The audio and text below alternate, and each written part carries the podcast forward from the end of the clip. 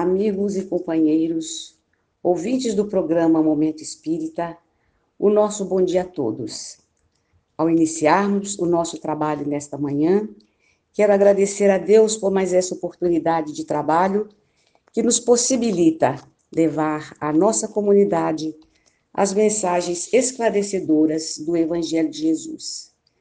E quero também rogar que a sua lição de amor seja alento para as nossas almas. Devido, dando continuidade, aliás, ao trabalho que vem sendo feito pelos nossos companheiros, nós vamos hoje iniciar o estudo do capítulo 7 do Evangelho segundo o Espiritismo. Bem-aventurados os pobres de espírito.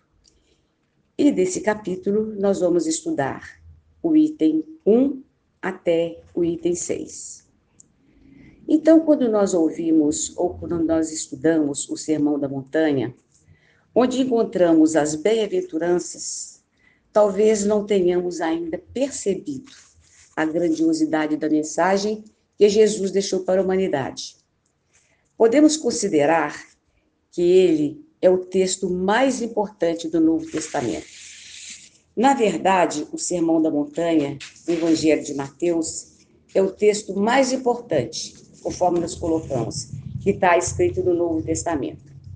Ali estão expressos os principais conceitos do cristianismo e contém ainda, sem dúvida, a síntese da mensagem de Jesus. Mahatma Gandhi, o grande líder pacifista indiano, é, ele dizia que é, se se perdesse todas as escrituras, tudo da literatura ocidental, mas que restasse, e se restasse apenas o Sermão da Montanha, nada se teria perdido. E quando a gente né, ouve isso, está escrito isso, essa fala de Gandhi, né, essa grande criatura é, registrada da nossa história, então nós vemos a importância do Sermão da Montanha. E vejam que Gandhi, ele não era espírita, ele era um cristão, né?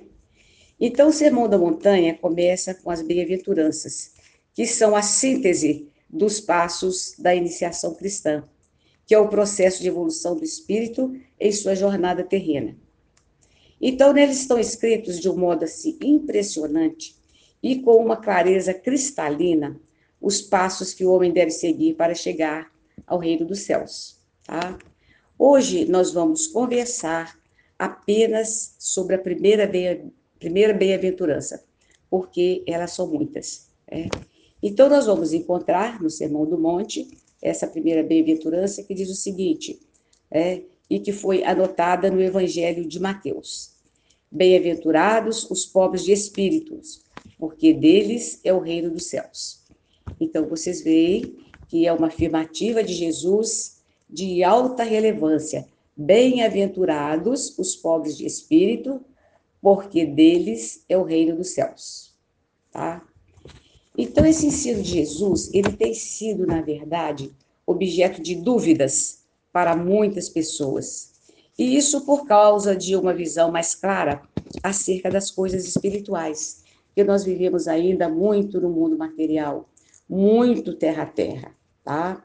Então, quando o nosso entendimento está voltado apenas para as questões materiais, nós não conseguimos visualizar os ensinamentos, as falas, os discursos que transcendem limite da, os limites da matéria, que vão além, as coisas mais superiores, nós temos dificuldade de entender. Então, desta forma, entendemos por pobres de espírito aquelas pessoas consideradas desclassificadas, aquelas pessoas infelizes, de convivência social muito difícil, aquelas pessoas mais rebeldes. Para nós, pobres de espírito, são as pessoas que têm essas características. Entretanto, na visão espiritual, os pobres de espírito são bem diferentes dessas pessoas, tá? E para nós entendermos melhor esta colocação de Jesus, né? Vamos ver o significado primeiro de bem-aventurança. O que é bem-aventurança? Né? O que significa bem-aventurança? E aí nós fomos buscar os dicionários. E lá nós encontramos que significa bem-aventurança, a felicidade, o sucesso, a aventura, a fortuna, Então, nos dicionários, são esses os registros, né, é, o significado de bem-aventurança.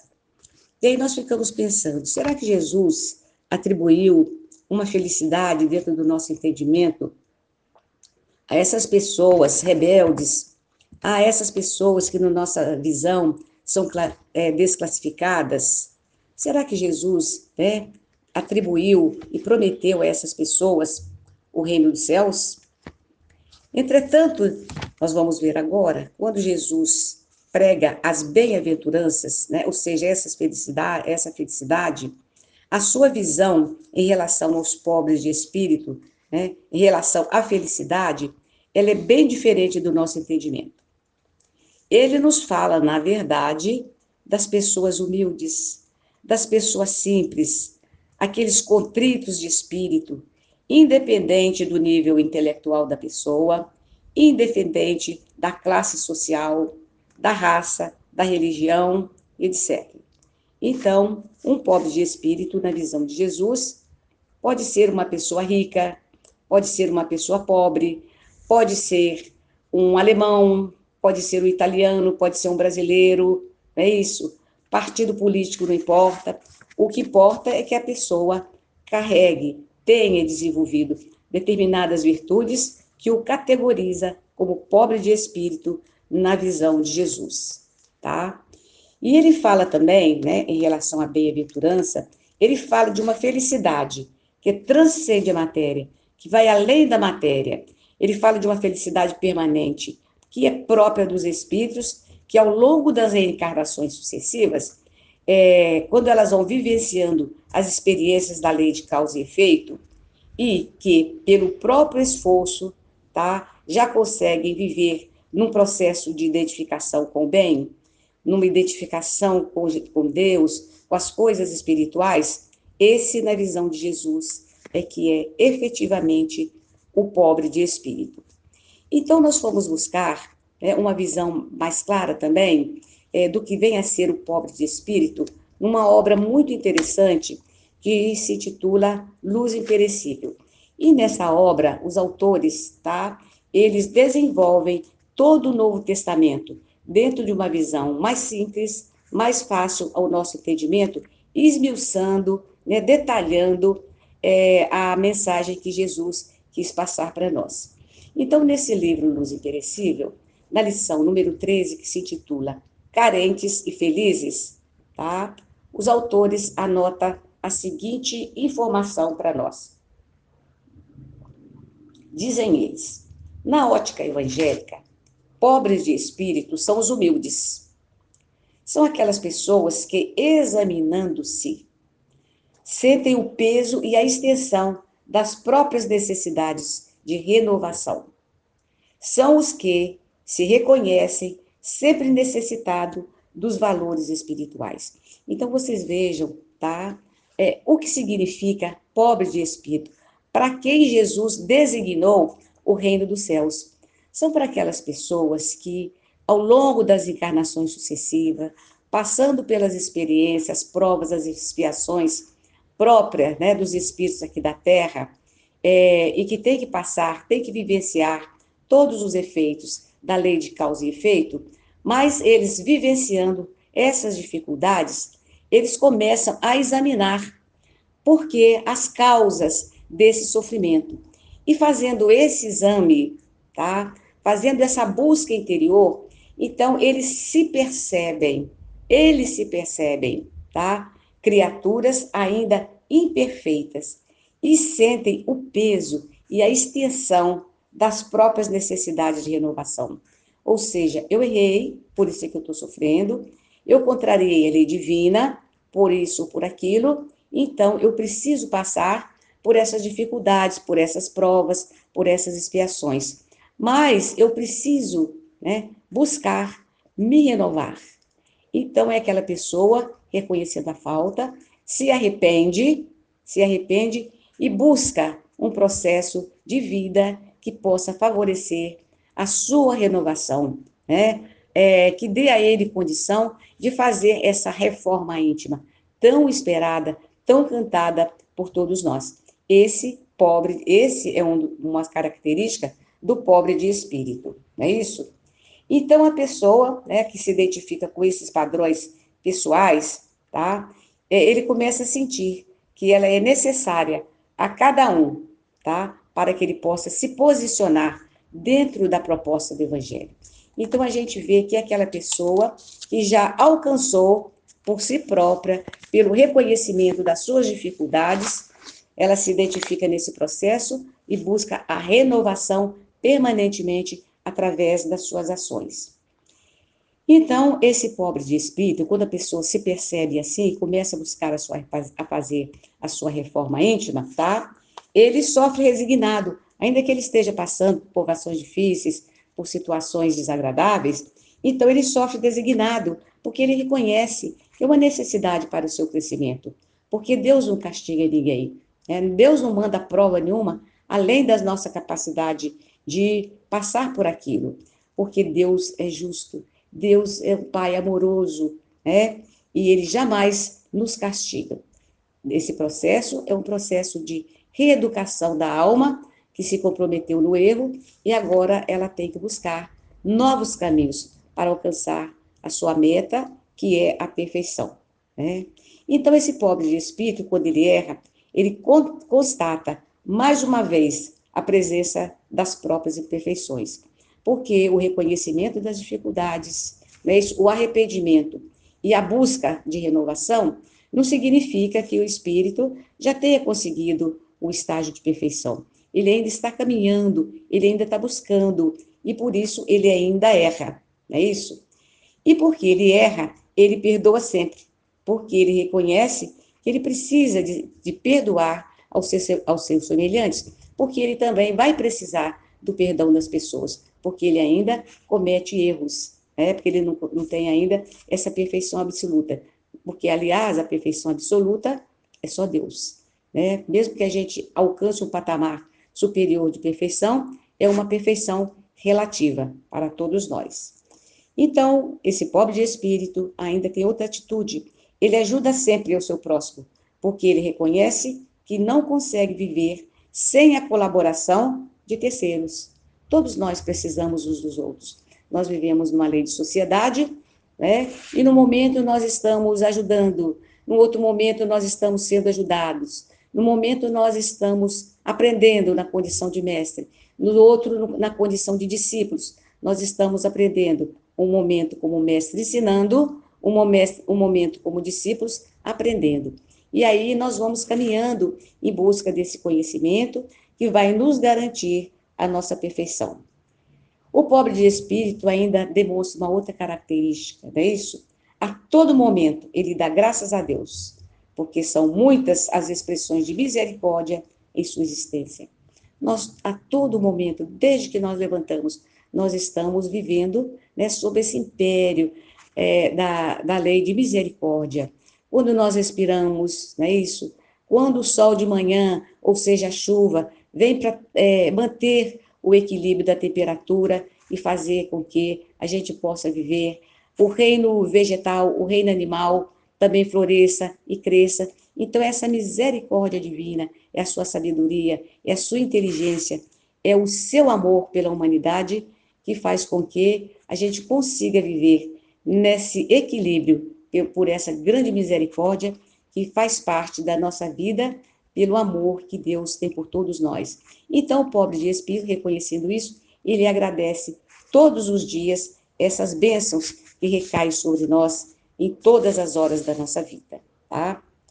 E aí é importante que a gente veja também na condição de pobre de espírito, né, nessa característica que Jesus está designando essa felicidade, essa bem-aventurança, uma outra qualidade que é importante. Nós disse, dissemos, e os autores das obras que nós estamos vendo, né, é, falaram que o pobre de espírito é humilde. Então, o que que, na verdade, é humildade? O que que significa ser humilde? Então, é uma condição que nós precisamos também entender nessa bem-aventurança, para que nós possamos é, aprofundar né, nos ensinamentos de Jesus. Então, nós vamos ver que humildade significa o reconhecimento da nossa pobreza enquanto seres imperfeitos, ainda diante da grandeza de Deus. O quanto nós somos pequeninos diante da grandeza de Deus. Ainda que a gente alcance um patamar de evolução maior do que esse que nós estamos, nós somos ainda seres ínfimos diante da grandeza de nosso Deus. Então, as pessoas humildes, elas percebem isso, né? Essa grandeza infinita do nosso Pai. E aí nós fomos buscar no livro Pensamento e Vida, que é uma obra de Emmanuel, Espírito Emmanuel, e que foi psicografada pelo Francisco Cândido Xavier. Então, na lição número 24, nós vamos encontrar a seguinte orientação a respeito de humildade. Então, nós vamos ver como é que Emmanuel, o Espírito Emmanuel, descreve para nós o que vem a ser a humildade. E ele diz para nós, nessa lição, o seguinte: quem retrata em si os louros dessa virtude, que é quase desconhecida, ele aceita sem constrangimento a obrigação de trabalhar e servir a benefício de todos. É aquela pessoa que disponibiliza o seu tempo, é abnegação, na verdade. Né? A pessoa trabalha para a sustentação da própria vida, mas ele tem sempre uma horinha, um minutinho, ou até mesmo um dia, para fazer algum trabalho em benefício do seu próprio. Não é isso? Então, esse é considerado também um pobre de espírito, tá? Ele percebe a obrigação de trabalhar e servir a benefício de todos, assimilando deste modo, segundo Emmanuel, a bênção do equilíbrio, tá? Sustentando a manifestação das leis divinas que jamais e jamais alardeiam as próprias dádivas. Então ele faz, ele trabalha, ele ajuda sem comentário, né? Ele não faz comentário, ele não atribui a si tudo aquilo que ele faz de bem para outra pessoa, ou tudo aquilo que ele faz e que tem sucesso. Porque às vezes ele está trabalhando numa equipe e todos trabalham né, para alcançar algum objetivo. Então, quando eles alcançam esse, é, quando a equipe alcança esse objetivo, ele não atribui a si o êxito daquilo. Ele vai falar, pois é, foi porque eu fiz isso e isso que tudo deu certo. Tá? Então, a pessoa que já conseguiu é, desenvolver essa virtude da humildade, tá? ele não faz, ele não alardeia as suas próprias, o seu próprio trabalho, o êxito em alguma atividade, em algum movimento que ele está participando. Então, humildade também não é servidão, que, diante dessas colocações que nós fizemos, não é isso? As pessoas poderão pensar, não, então é uma servidão, isso é escravidão, não é. Não é isso? A gente ajudar, a gente contribuir, não significa servidão. É, sobretudo, independência, é liberdade interior. Liberdade essa que nasce nas profundezas do espírito, apoiando-lhe a permanente renovação para o bem. Então a gente percebe né, que o bem-aventurado de espírito é aquele que, percebendo, reconhecendo as suas dificuldades, ele está sempre buscando caminhar para além, caminhar para cima. Ele busca essa renovação. Ele quer alcançar o degrau acima para alcançar, através das reencarnações sucessivas, tá? aquela meta que é, foi prometida, que foi determinada por Deus, que é a nossa perfeição e que é esta felicidade. Então, o pobre de espírito tem essa, essa atitude permanente de busca da renovação para aproximação de Deus e dos espíritos superiores, tá? Então, segundo Emmanuel, cultivá-la, ou seja, cultivar a humildade, é avançar para frente, sem prender-se ao passado, ah, eu fiz isso, eu fiz aquilo, né? Eu agora estou na dificuldade, é, Deus pode me castigar. Não tem isso. O pobre de espírito reconhece, se arrepende e caminha para a frente. É isso? Reconhecendo que essa deverá ser a sua atitude daqui para frente, tá? Não fica prendendo ao passado, né, com consciência de culpa. Ele se projeta, tá? Ele vai se projetando é, para o melhor caminho que o mundo possa lhe oferecer. Ele esquece todo o mal para recomeçar alegremente a tarefa do amor de cada dia. E aí, nessa mensagem, Emmanuel nos dá um exemplo de humildade extraordinário. Ele apresenta para nós uma figura incomparável, é um dos seres, ou melhor, é o ser que maior vivenciou essa humildade aqui na Terra. Então ele diz o seguinte: refletindo-a, ou seja, refletindo a humildade do céu para a terra, sem penhor de redenção, em penhor de redenção e beleza, o Cristo de Deus nasceu na palha da manjedoura e despediu-se dos homens dos braços da cruz. Então veja bem que imagem lindíssima que Manuel traz para nós em relação a Jesus, que foi o grande exemplo de humildade que passou pela terra. É isso? Nós, é claro que nós vamos, não vamos ter a pretensão de sermos hoje, né, nesse momento, um Jesus. Porque para chegar a essa condição dos Cristos, né, é um grupo de espíritos superiores, que Jesus foi um deles, nós temos que galgar muitos, mas muitos e muitos milênios ainda. Mas um dia nós vamos chegar. Porque o Cristo foi também, passou pelas mesmas experiências que nós. Não é isso? Ele é, foi criado por Deus, do mesmo jeito simples e ignorantes, e ele vem buscando, através dos milênios, essa perfeição até chegar à condição de um Cristo. E um dia também nós seremos um Cristo, não é isso? Então, Emmanuel e os autores do livro Luz Imperecível, eles, eles, eles nos mostram o que é ser um pobre de espírito, através da, do desenvolvimento, né, da construção dessas virtudes essenciais para nos, nos qualificarmos como tal. E aí Emmanuel mostra também o que acontece com aquelas pessoas que, ao contrário dos pobres de espírito, tá? Eles alardeiam tudo o que eles fazem. São pessoas orgulhosas, não é isso? Pessoas que, vi, que vivem é, exclusivamente para as coisas materiais. Então, ele diz que essas pessoas orgulhosas, né, é, sem o reflexo da humildade, que é um atributo de Deus no reino do eu, sentem-se proprietárias exclusiva dos bens que a cercam e vivem despreocupada da sua condição real, que é a condição de todos nós, de espíritos em trânsitos nos carreiros evolutivos e apropriando-se da existência em sentido particularista.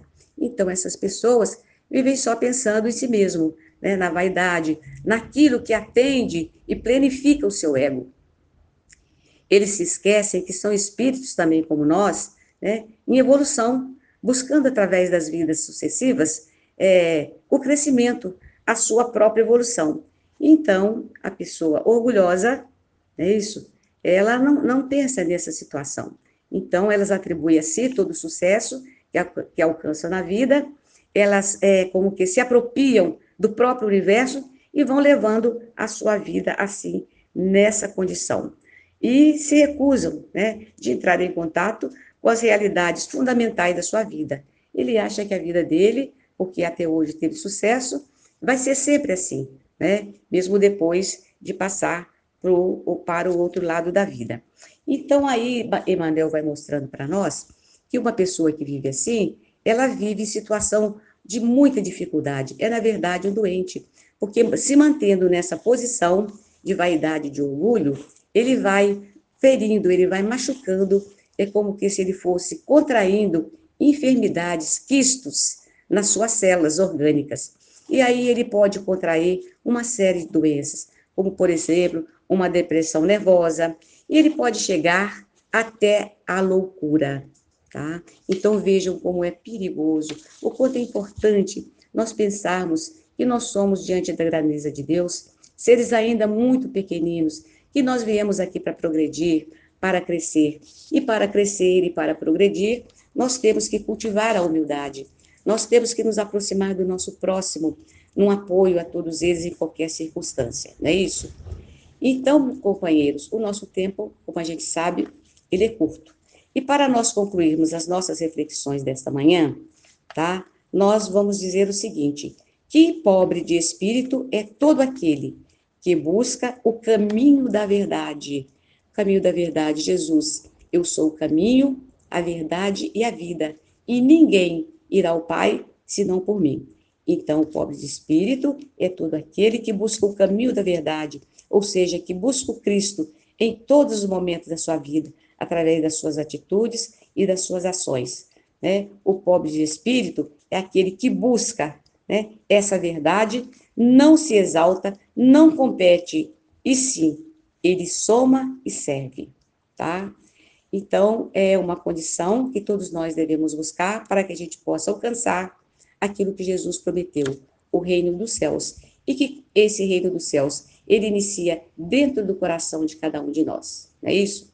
Nós agradecemos a audiência de todos vocês, tá? O seu carinho, a paciência de estar conosco durante esses minutos e que nós possamos ter um bom domingo, que a nossa semana que vai se iniciar amanhã possa ser uma semana de trabalho, possa ser uma semana de muita alegria e principalmente de muita esperança e de muita fé em dias melhores. Que Jesus, o amigo incondicional de nossas vidas, seja conosco hoje e sempre. Um grande abraço para vocês e até domingo, o nosso outro companheiro que virá dar sequência a esse estudo. Fiquem com Deus.